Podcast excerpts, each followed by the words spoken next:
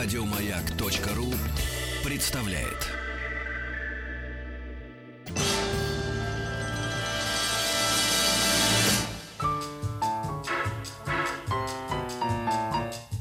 Научно-популярный радиожурнал. Кафедра.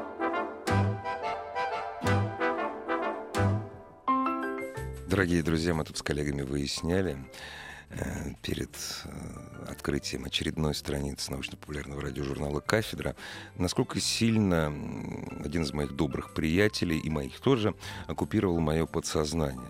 И говоря о моем добром приятеле, который родился как раз на берегах Великой реки Нева, вот при... я спрашивал у коллег, приписал ли я место рождения Александра Сергеевича Неве. Я говорю, посмотрите, радиослушатели заметят и напишут. Пока никто не написал. Значит, я не, не, не переписывал, нет. Александр Сергеевич родился в моем городе. Вот. А некогда вот он там бывал. Это я к чему? Потому что мы погружаемся, или не погружаемся, или просто смотрим на великое время российской, в том числе и литературы. Изобретение велосипеда и наполеоновские войны – рождение импрессионизма и появление фотографии,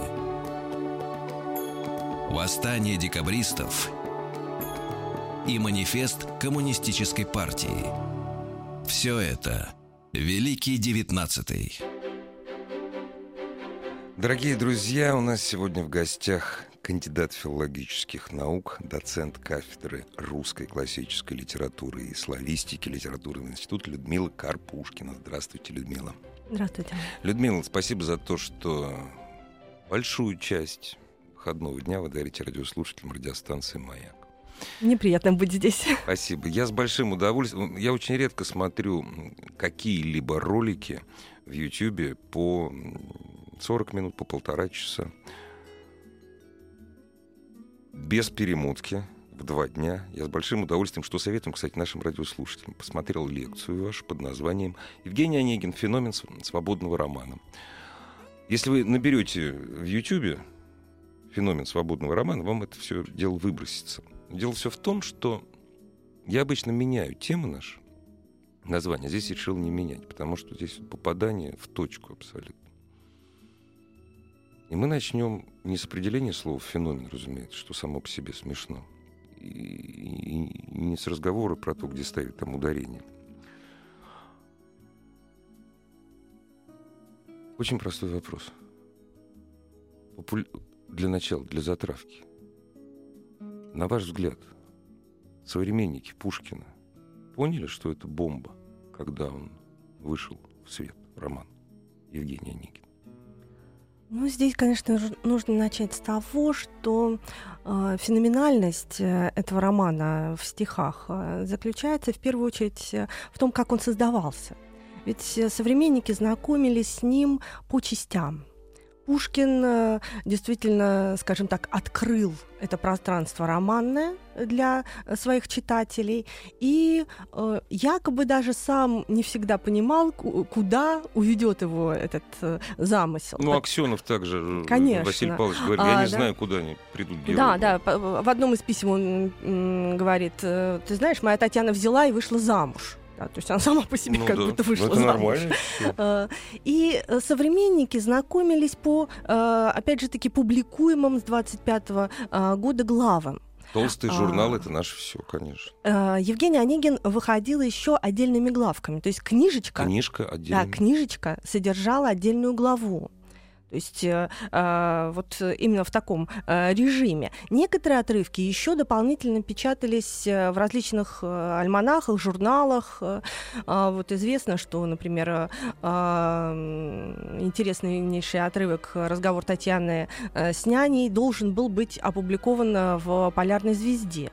И надо сказать, что вот издатели «Полярной звезды» Рылеев и Бестужев были, ну, я бы так сказала, первыми такими коммерчески ориентированными издателями, и они за этот разговор Пушкину 600 рублей заплатили. Это феноменальные... Это очень большие деньги. Да, огромные деньги, но не вышла эта книжка, как раз «Восстание», и, надо сказать, Пушкин вернул э, свой гонорар э, матери Бестужевых и э, вдове Рылеева.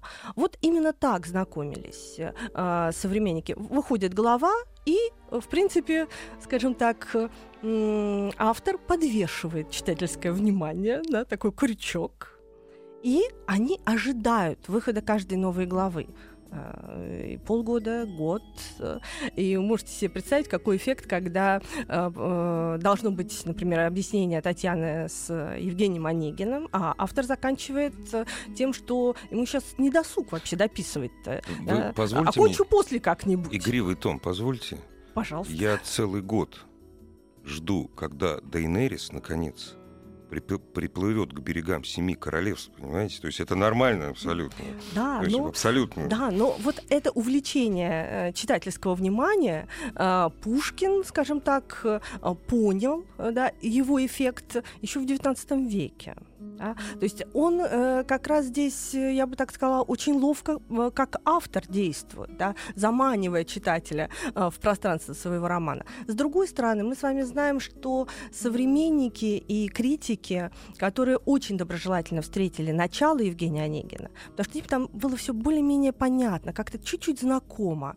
Да? Что они ожидали? Конечно, они ожидали Бахчисарайский фонтан да, 2. Да, да, да, вот это, э, да, было такое ожидание. И тут они почувствовали какие-то байронические ноты, Чальгарольд, Дон Жуан, и э, были готовы в этом легком, опять же таки, да, таком повествовании искать чего-то им уже да, сродни, знакомого.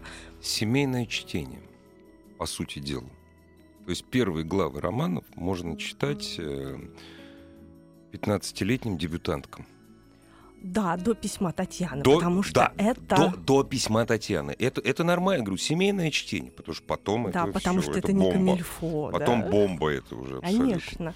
И вот, э, э, когда выходят э, уже, например, скажем так, когда уже сцена дуэли напечатана, и выходит вдруг седьмая глава. А, резко отношение критики меняется к роману Евгения Онегин. И тот же самый Булгарин, который, конечно... С языка сорвали. А, а, вот, что Булгарин? А, да. Расчищает себе место, да, пространство. Пушкин же возвращается в столицу, и а, получается такое двоевластие. Да? Вроде, с одной стороны, у Булгарина ну, серьезная литературная репутация, он признанный автор, да, и его а, произведения читаемы да, с другой стороны, э, появляется Пушкин как центр другой силы. Да, этой силы большой литературы. И это, конечно, очевидно совершенно.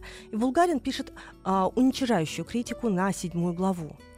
А, он говорит, что в этой седьмой главе, водянистой седьмой главе, нет ни одной мысли, ни одного чувствования, э, ни одного вообще, ни одной картины достойной воззрения. А что такое седьмая глава? Это, во-первых, вот это роскошное, великолепное описание весны. Это а, то самое уловление состояния а, восприятия природы человека, который, ну, скажем так, уже не молод. Это, это удалось э, Пушкину сделать э, потрясающим образом. Да? Здесь он использует как раз, э, э, скажем так, методологию элегии Боротынского а, вот те самые знаменитые строчки, с каким тяжелым умилением я наслаждаюсь дуновением лицом невеющей весны. Конечно, это напоминает элегию Братынского. А, одно а, унылое смущение осталось мне от, сер... Э, осталось мне от счастья моего. И Пушкин понимает, что есть вот это найденное слово э, в э, литературе, какова его цена – и, э, конечно же, э, беря вот эту методологию Воротынского, анализ сложных чувств, Да? Ведь можно было сказать проще намного.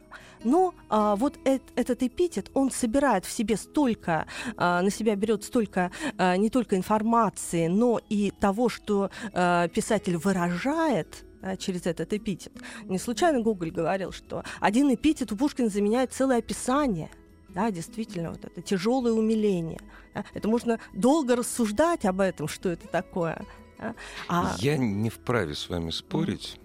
Я Давайте угу. за Фадеем вступлюсь, за Булгарином. Вступитесь. Ну, человек был тонко чувствующий. Да. То, что мы его в школе не проходим, понимаете, а позднего Есенина считаем великим поэтом, это не расставляет приоритет у ну, людей, которые читают. Понимаете? Ну, действительно, хороший поэт был. Вот, вот действительно приложил, наверное, много полезного для того, чтобы ну, все-таки как-то поставили Грибоедова, к примеру, да, тонко чувствующий. Ну, он был другом Грибоедова. Ну, да. я, я говорю, ну, ну, ну Он первым оценил Конечно. героя нашего времени. Я же об этом и говорю, я же об этом и говорю. У него есть. А вот Ахматова, люди. допустим, Ахматова, вот, она разнесла в пух и прах доктора Живаго. Ну, в пух и прах просто. Но это же не говорит о том, что она все место расчищала. Понимаете? Нет, Потому что у нее она закрыта все уже. Это к вопросу ну, о том, что... Это ушло э, в такую полемику между ними, ведь это очень Л... большой вопрос. Нет, литературную. И, то есть, угу. ну, я не в силах, э, в силу своего образования и знания оценить это просто. Вот что не нравилось Булгарину. Вот мне всегда, допустим, седьмая глава казалась излишне вычурной, красивой. Ну, мы, опять же, это просто мое мнение, не больше. Но, Но она, она выделяется очень сильно. Да, я бы сказала, конечно, что а, в любом случае, как бы не оценивать да, мотивы не, э, я не действия Булгарина, да. а, в любом случае трудно согласиться с этим мнением про водянистую э, седьмую главу и про то, что там нет ни одной картины достойной ну, воззрения. Ну, Ведь да, там описание московского пожара. Да? Это то, что как раз делает Пушкин в романном пространстве, что опять же таки, э, ну скажем так, э, делает уникальным э, его э, роман в стихах. Э, буквально в одной онегинской строфе он дает свою историческую концепцию московского пожара. Полотно эпическое. Да. И э, главное, что эта историческая концепция там высказана, да, что русские сами, получается, да, э, э подожгли Москву, это великая жертва. А, конечно, поэтому трудно согласиться с э, таким мнением, что там нет картин достойных воззрения. Ну и даже возвращаясь э, к э, вот этому самому эпитету языку главы 7, да, ведь тот же самый Иван Тургенев в одном из частных разговоров как-то упомянул вот это тяжелое умиление и сказал, что я бы отдал по мизинцу с каждой руки, чтобы суметь так сказать. Вот что для писателя означает это точно найденное слово, а, выражающее целый скажем так, вот арсенал чувствований, мыслей и так далее, переживаний. Это, это очень важно, конечно. И современники это, надо сказать, уловили. Вы знаете, вот часто, например, изображают еще Николая Полевого таким каким-то прям непримиримым пушкинским противником. Угу. Но на самом деле да, это в советское да, да, время да, сложилось да. так, и это, я бы сказала, тоже не объективная оценка э, их отношений. У нас, знаете, а, и Писарева считают не, это, человеком, который ненавидел Пушкина. Ну, ну, Писарев, считали. понятно, да, у него все это было все.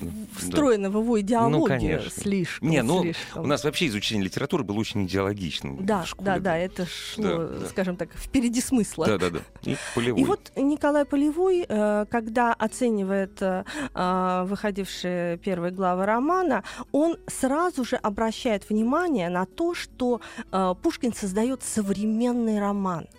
Он объясняет э, читателям э, высказывает то, что они вроде бы знают, то, что они чувствуют, но не имели способа выразить.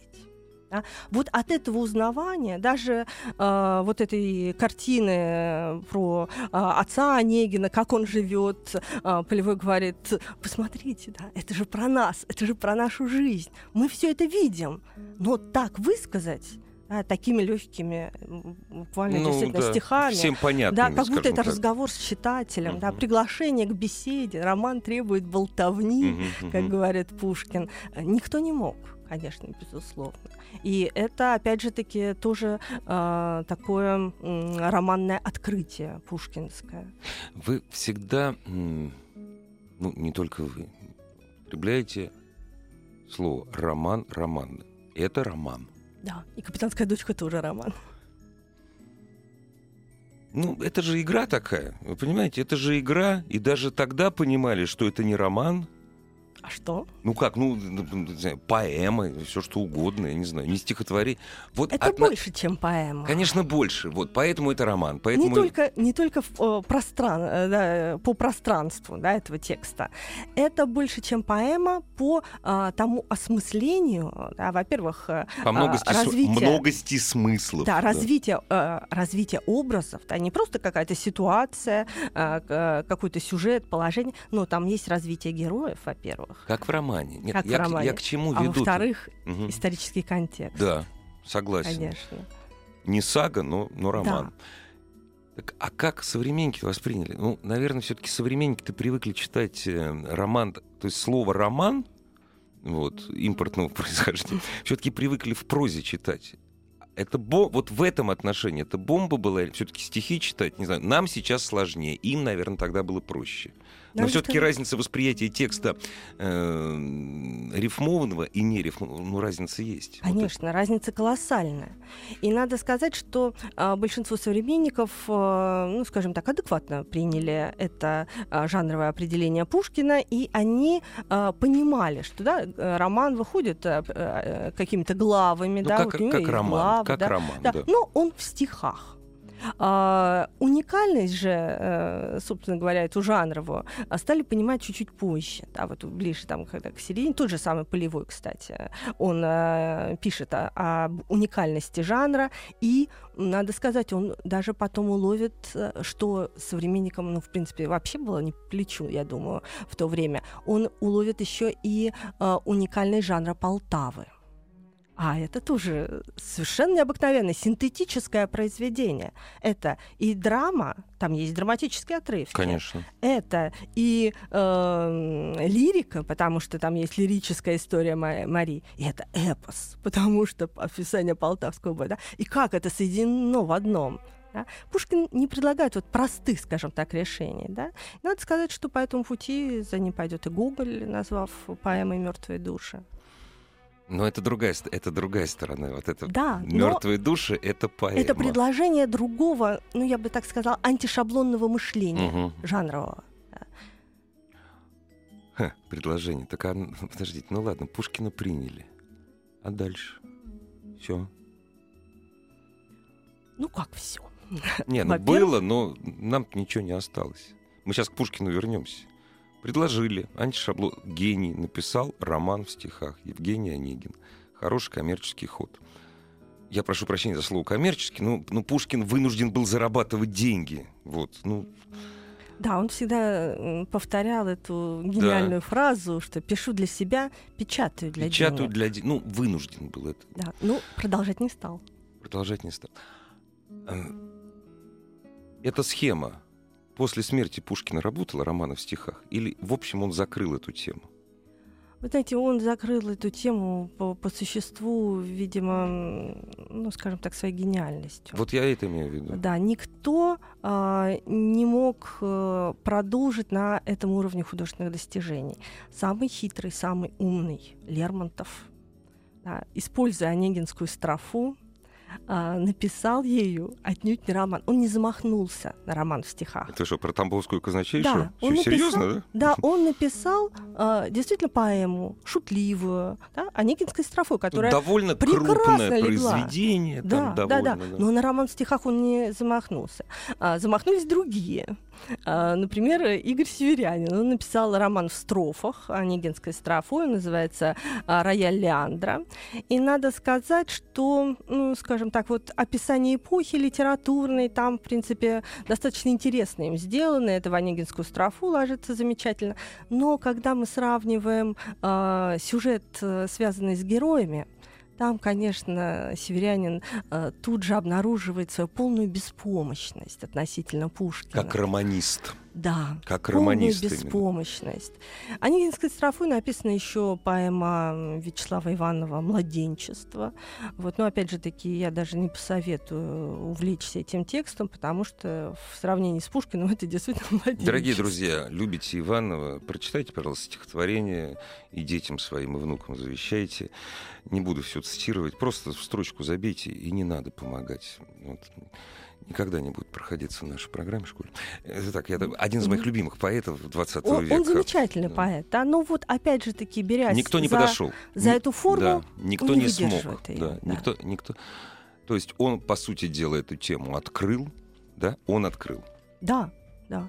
До него крупных форм, форма, фо- вот именно романа в стихах не, Не было, было, вообще. были достаточно объемные поэмы. Н- да. Ну, поэм, но, Те же самые Бай- Да, да, да. э, Байрона. но роман, вот именно романа не было. Да. Это открытие пушкинское. Знаете, иногда так обидно бывает, что мы вспоминаем Сергея Павловича Королева, Юрия Алексеевича Гагарина. Иногда вспоминаем винтовку Мусина. Вот, говоря о литературе, мы знаем, что и Чехов, и Толстой ну, во многом перевернули представление о литературе. Я не о драматургии даже. А когда мы говорим о литературном открытии, вот, а, Пушкин очень хорошо, все. Видите, а слушатели звонят, говорят, да, говорит, я читал Евгения Онегина, но давно. А феномен современности как-то вот никем не учитывается. А мы продолжим говорить об этом через 7 минут. Изобретение велосипеда и наполеоновские войны.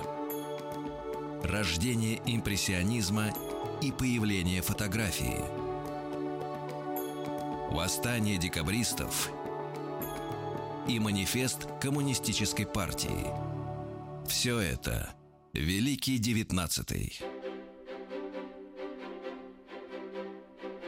Попробуйте, дорогие друзья, представить себе 21 20 и Великий 19 Вообще слово «великий» можно к любому веку э, подставлять. Без Евгения Онегина.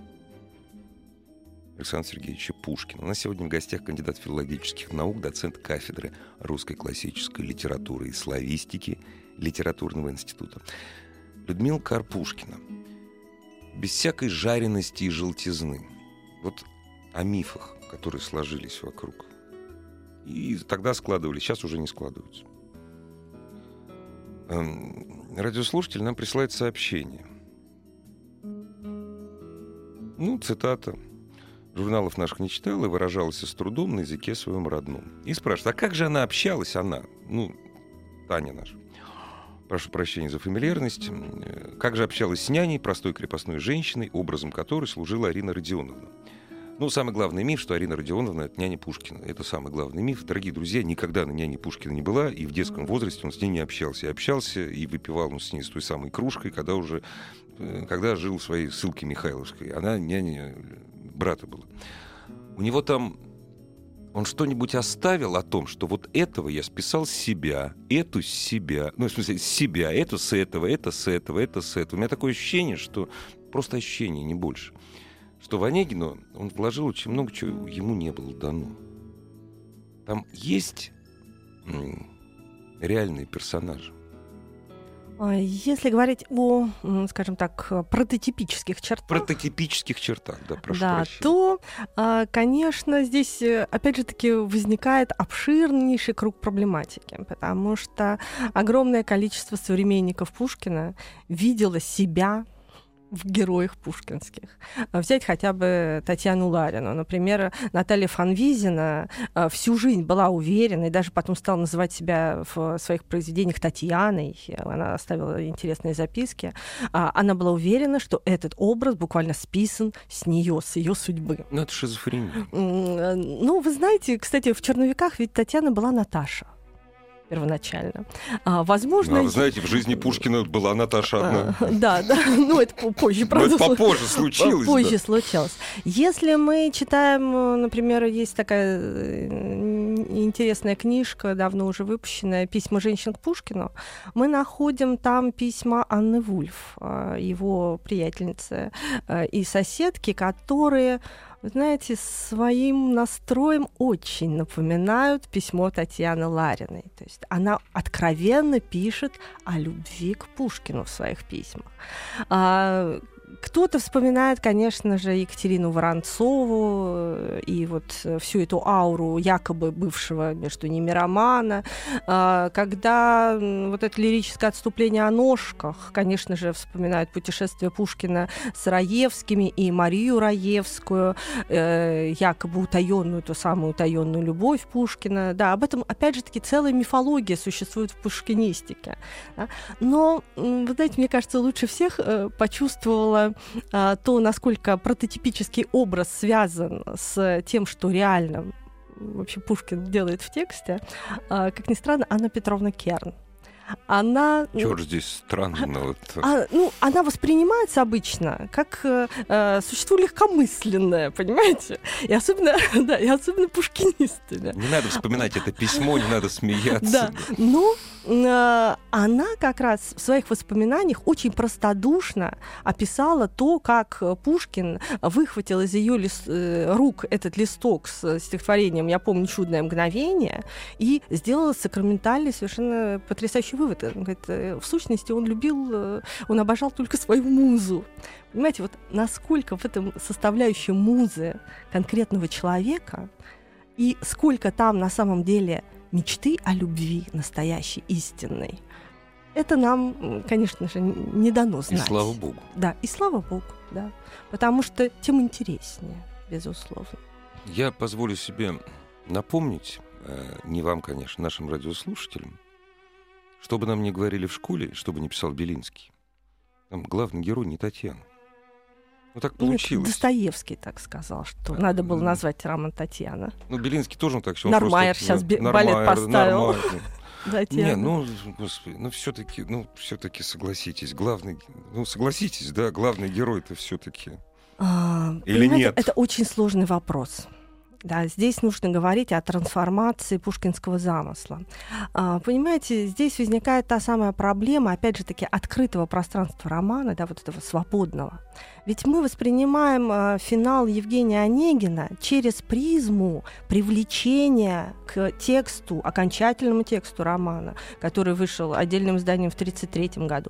Потом отдельным изданием, кстати, это была последняя книжка своя, которую держал вот очередное переиздание в руках Пушкина при жизни он как бы завершал свою жизнь. То есть это уже лежа на этом диване? Онегиным, да? да. Он был отпечатан э, таким карманным угу. изданием, и Пушкин умилялся, ему понравился этот проект, там 11 на 7, то есть меньше, чем ну, современный да, ридер. Да. А, да. А, и м, надо сказать, что а, этот роман, да, вот действительно, как будто его всю жизнь сопровождал, но мы сейчас воспринимаем этот финал а, в свете своих знаний о черновиках Пушкина, о той сожженной десятой главе, э, о которой, естественно, а, читатель-обыватель и знать не знал, конечно же, а, о путешествии Онегина, которое за, затем вошло в приложение. Но совершенно очевидно, что а, замысел Пушкина менялся, и он отказался, во-первых, вести путешествие Онегина, которое показало бы эволюцию его характера, как, как ни крути, что-то должно было с ним там произойти. Он же там в Россию ну, влюбляется. Ну, конечно, да. да? И тогда получается, что э, как-то вот это обращение к Татьяне с таким э, письмом, ну, в принципе, намекающим на возможность адюльтера, после этого какого-то прояснения э, после путешествия, оно как-то тоже ну, не, ста- старое не рус... складывается. Старое русское слово мы употребляем совершенно, в, ну, я не знаю, каким образом, пошлость. Да. Пошлость. Вот получается, что вроде бы после этого путешествия Онегин должен приехать другим. А он приезжает точно таким же, как он был в начале романа. Потому что он начинает за Татьяной по Овидию «Искусству любви», прям по книге, да, да, да. четко ухаживать. Да. Э, то платок поднимет, то буа, э, пушистый на плечо. Подождите, ну я же об этом это? и говорю. Я же в слово герой не вкладываю положительной коннотации. Ну, центральная фигура. Ну, все равно центральная. Да, безусловно. Я Это фигура, вот... вокруг которой вертится повествование. Вот. Безусловно, конечно. Да. Но Получается, что все-таки э, с течением да, а, романа а, Пушкин как раз показывает трансформацию образа Татьяны. есть, а, абсолютно, да. Э, да. Пушкин появляется И как они... байронический герой, и остается как пародия на байронического героя, Да, по сути дела. Да, да, да. Но они становятся, скажем так, равнозначными в романе. Да, не случайно, а, ведь и как будто громом поражен, вот непомнящий замечательно об этом пишет, что Татьяна открывает Онегину э, те нравственные основы жизни, которые раньше, до этого объяснения, были ему недоступны. Он не понимал. Он вроде бы Татьяну сразу понял, и одновременно он так и не понял ее до финала. И э, этот феномен, кстати, происходил уже в творчестве Пушкина, и он э, сам об этом э, рассуждал, когда писал э, «Кавказского пленника». Кстати, с Евгением Онегиным «Кавказского пленника» очень много роднит. Да? А, особенно а, та самая как раз десятая глава, которая должна была панораму будущих исторических событий представить. И в «Кавказском пленнике» ведь есть эта панорама как раз в эпилоге да, а, прием э, такой сходный. И когда уже Пушкин напечатал э, «Кавказского пленника», он говорит, вообще-то нужно было назвать э, «Кавказского пленника» Черкешенко. Но задним умом я догадался. Надо было ввести э, какого-нибудь влюбленного в нее юношу, еще какую-то интригу. Да, ну, любопытно, как бы Толстой назвал тогда Ну, свое произведение. Толстому проще было. Женщина при, э, во время э, зрелости Льва Николаевича занимала несколько иное положение, чем женщина, даже богатая, образованная, даже образованная, э, в свете первого, там, первых двух десятилетий 19 Я еще почему вот цепляюсь так, что не могла Татьяна быть главным героем с большой или с маленькой буквы? Ну, ну, Нет, по мускулинно, сути- мускулинно ориентированный мир абсолютно. По сути, конечно, это история об Онегине. И не случайно тот самый эпиграф, а, а, ну, скажем так, а, сконструированный Мгм. для Да-да-да. первой главы Да-да-да. а, о, а, как раз разочарованном герое, о его чувстве превосходства, быть может, мнимого, Пушкин потом, когда издает э, роман, относит ко всему роману. Ко всему роману. То есть ему важно очень по- показать, да, к чему приходит Евгений Онегин. И э, открытый финал, который, кстати, современники вот э, не поняли. Белинскому пришлось потом очень долго объяснять, что, э, слушайте, ну так в жизни, именно так и бывает в жизни. Чего же вы хотите? Да? Вот такой вроде бы финал без финала. Ну, э, от Пушкина требовали продолжения. Конечно же, тот же самый Плетнев э, объяснял, что как раз очень выгодная вообще на самом деле композиция. В эту раму можно столько еще всего. да, Пиши и пиши. Почему? Потому что э, э, понятие современников пушкинских э, роман окончен когда? Или э, герой должен умереть, или жениться. Они поженились и жили долго Или и счастливо. А жениться, здесь, да? да, здесь вопрос, ос- остается Вот. вопрос, а, что дальше? ни- да, ни того, ни другого. Скажите, а вам ни- никогда не хотелось узнать, что дальше? Вот, про- извините, это очень лично. Вот никогда... Мне всегда хотелось узнать, что дальше. Вне зависимости от сожженной главы. Дело в том, что Пушкин каких-то совершенно четких намеков нам на это не оставляет. А. Вот если мы читаем «Египетские ночи», честно говоря, «Египетские ночи» вот одно из тоже интереснейших его произведений. Э, Когда я первый раз прочитала, честно говоря, я плакала от того, что это не, зако- не окончено. Но там можно догадаться хотя бы, чем отрывок Ну как да. Клеопатре э, заканчивается. То есть, да? когда показали, когда показали вектор, ты можешь понять, Да, в какой точке. ты можешь, да. ты знаешь, куда Да. идти. Пушкин, может быть, для этого и не заканчивал. Да, и Ага. русалку, Да-да. там понятно, что да, ничего никто не придумал. Да, и Набоков русалку заканчивая не придумал какой-то феноменальный конец, который не был бы предсказан пушкинским Не, текстом. заканчивается Руслан и Людмила, на то она и сказка. Конечно, конечно. А вот э, это произведение, конечно, э, должно читателя, скажем так, увлечь еще и, конечно, размышлением, что дальше, что дальше с Татьяной. И даже интереснее, не что дальше с Татьяной, потому что, в принципе, ее основания жизненные нам понятны. Нет, это с Татьяной там все понятно. да, там абсолютно, понятно да. все. А что же будет теперь с Онегиным? Ну да. А, Есть свидетельства современников, что Пушкин якобы собирался то ли э, его отправить на Кавказ, и там бы он погиб. Кавказ, э, ли декабристы, де- да. Ну, декабристы. Но это как-то все...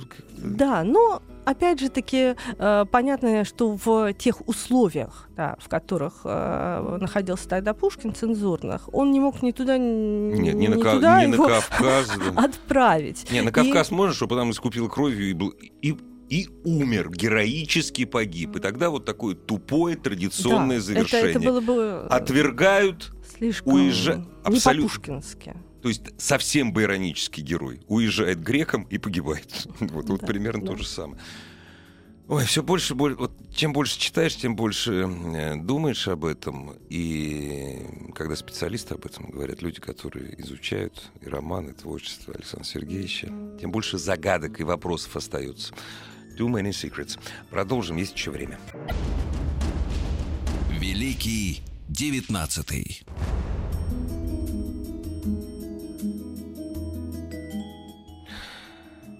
Эм, Людмила Карпушкина, кандидат филологических наук, доцент кафедры русской классической литературы и славистики литературного института сегодня у нас в гостях. Евгений Онегин, о Александре Сергеевиче Пушкине говорим. Скажите, когда мы говорим, что Александр Сергеевич Пушкин, ну, сейчас мы, слава богу, не говорим, что он отец современного русского языка, наверное, говорим так, один из отцов, один из тех, кто создал современный русский язык. Все-таки, ну, не может один человек создать, там, предтечи, есть какая-то там последователь, есть эпигоны, есть диадухи. Вот. Он, ну, скажем так, много дал литературе не в смысле языка, а в смысле композиции, построения. Да. Вот в смысле языка Евгений Онегин что-нибудь дал или нет? На ваш взгляд. В смысле языка. Русской литературе? Русскому языку. А, русскому языку. Языку. А, ну... Литературному, который далек от разговорного. Безусловно, конечно. А, дело в том, что а, Пушкин а, ведь в Евгении Онегине продолжает как раз ту самую традицию легкой поэзии. Прежде всего, это, конечно же, влияние Константина Батюшкова. Э, но Пушкин доводит до совершенства, во-первых, владение этой формой. Во-вторых, Пушкин очень тонкий водораздел э, проводит вот в словоупотреблении. А, с одной стороны, он, э, э, конечно же, здесь как карамзинист действует, э, безусловно. А, его фраза легка, прозрачно, синтаксически оп- определенно. А, это все условия как раз той самой легкой поэзии карамзинистского толка. А, с другой стороны, Пушкин, а, поигрывая, вводит новые понятия, э, ну, те, те же самые вульгар, дэнди и так Я далее. Я прошу прощения, это тоже карамзин. Потому что, Карамзин, ну, потому что Карамзин столько ввел в русский язык. То есть огромное мы... количество. Не то слово. Да, там слов, то, которые то, мы, мы сейчас сегодня как, этим, да, да, просто для нас как воздух. А он их слова. придумал просто, да, да, да. да. А, и Пушкин, скажем так, не просто э, их вводит, а он поигрывает с читателем. Вот, ты принимаешь это или нет, например, да, э, такие понятия. И э, эти слова как будто э, обрастают еще и какими-то дополнительными смыслами, которые э, уже мы берем из э, самого сюжета романа. Да? Ведь э, понятие дендизма, например, оно сразу начинает ассоциироваться с Онегином, с его Причем, стилем жизни. Заметьте, когда исследователь Великобритании говорит о, ден, о дендизме, имеется в виду совер, ну, совершенно иное. И... Ну, по, ну, почти, иное, да. Что самое интересное, что и здесь э, тоже а, совмещены совершенно разные а, тенденции, а, потому что а, ведь Пушкин а, что делает? Он ведь не дает портрета Онегина. Нет. Он вместо нет, портрета да. Онегина, а, да, вот мы привыкли как-то представлять себе героев. Он не дает портрета Татьяны. Это мы по, а, скажем так, э, противоположности с Ольгой ее да, представляем да, да. брюнеткой. Да, а да, там да. об этом ни слова ни, ни нет. Слова, да? И вот вместо этого он дает э, образ жизни Онегина через дендизм и чтение Татьяны. Да? Ее характеристика через ее, э, скажем так, вот как раз книжное мышление.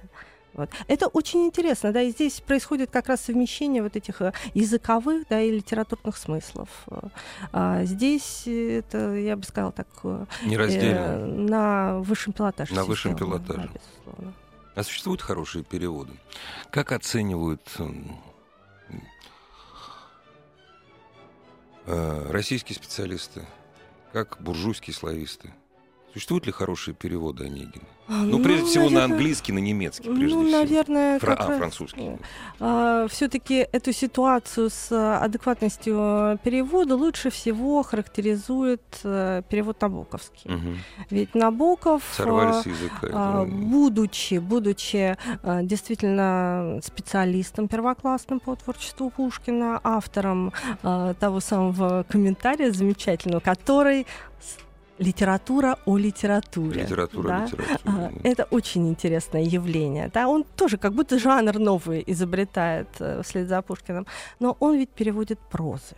Да?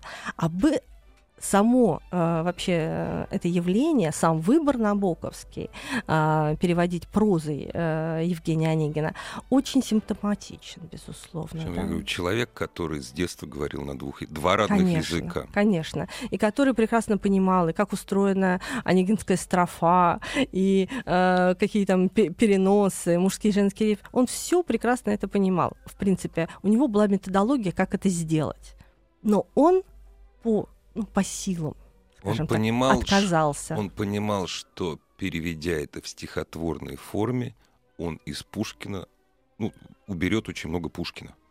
Ну, сейчас очень удачные есть э, переводы э, стихов Пушкина, э, Лунфельда. Э, Они действительно, они ритмические, э, скажем так, как будто воспроизводят пушкинский стих. И э, я, к сожалению, не специалист, вот не могу э, А мне-то оценить, еще, а мне-то э, еще проще, я еще языками не владею. э, оценить вот э, во всем масштабе, Мгм. но это очень интересная работа современного уже э, исследователя, писателя. Скажите, пожалуйста, вот надолго еще нам хватит для исследований? Для чтения это хватит, пока мы на русском языке говорим. А вот для исследователя там еще вот залежи кладези или нет? Можно уже опочивать на лаврах и просто лекции читать. Как вы думаете? А, Вы знаете, наверное, для серьезного м, литературоведческого анализа здесь не так уже много пространства. Но ведь э, в чем, опять же таки, феномен современного восприятия Онегина? А, В наших блужданиях. А, огромная сейчас э, эм, доступность э, информации, и при этом часто а, такое, вы знаете, вопиющее невежество. вот, вот я специально вам принесла посмотреть. Вот Евгений Онегин, блокнот с историей. Это что, это А, краткое серьезно- изложение? Серьезное издательство выпустило. Это для детей. Вот здесь можно порисовать, а здесь отрывки из Онегина. Одно слово выделено, и к этому слову картинка. Ну, это Вы я не знаете, знаю а мы кого. Не, вы знаете, мы простим. Знаете, у нас, к сожалению, уже времени не остается. Кстати, я бы, о- об этой книжке я впервые вижу, я бы целую программу сделал. Станиславский говорил, любой шаг в искусстве — шаг оправданный. Если наши дети начнут читать эти великие строки хотя бы после этого, да слава богу. Ну, здесь такая операция смыслов. Ой, Жаль, что надеюсь, да, нет надеюсь у нас сказать. ее не было. Людмила Карпушкина была у нас в гостях. А вы еще раз приходите. Беседа. Спасибо, с Спасибо. удовольствием. Всего доброго. Еще больше подкастов на радиомаяк.ру.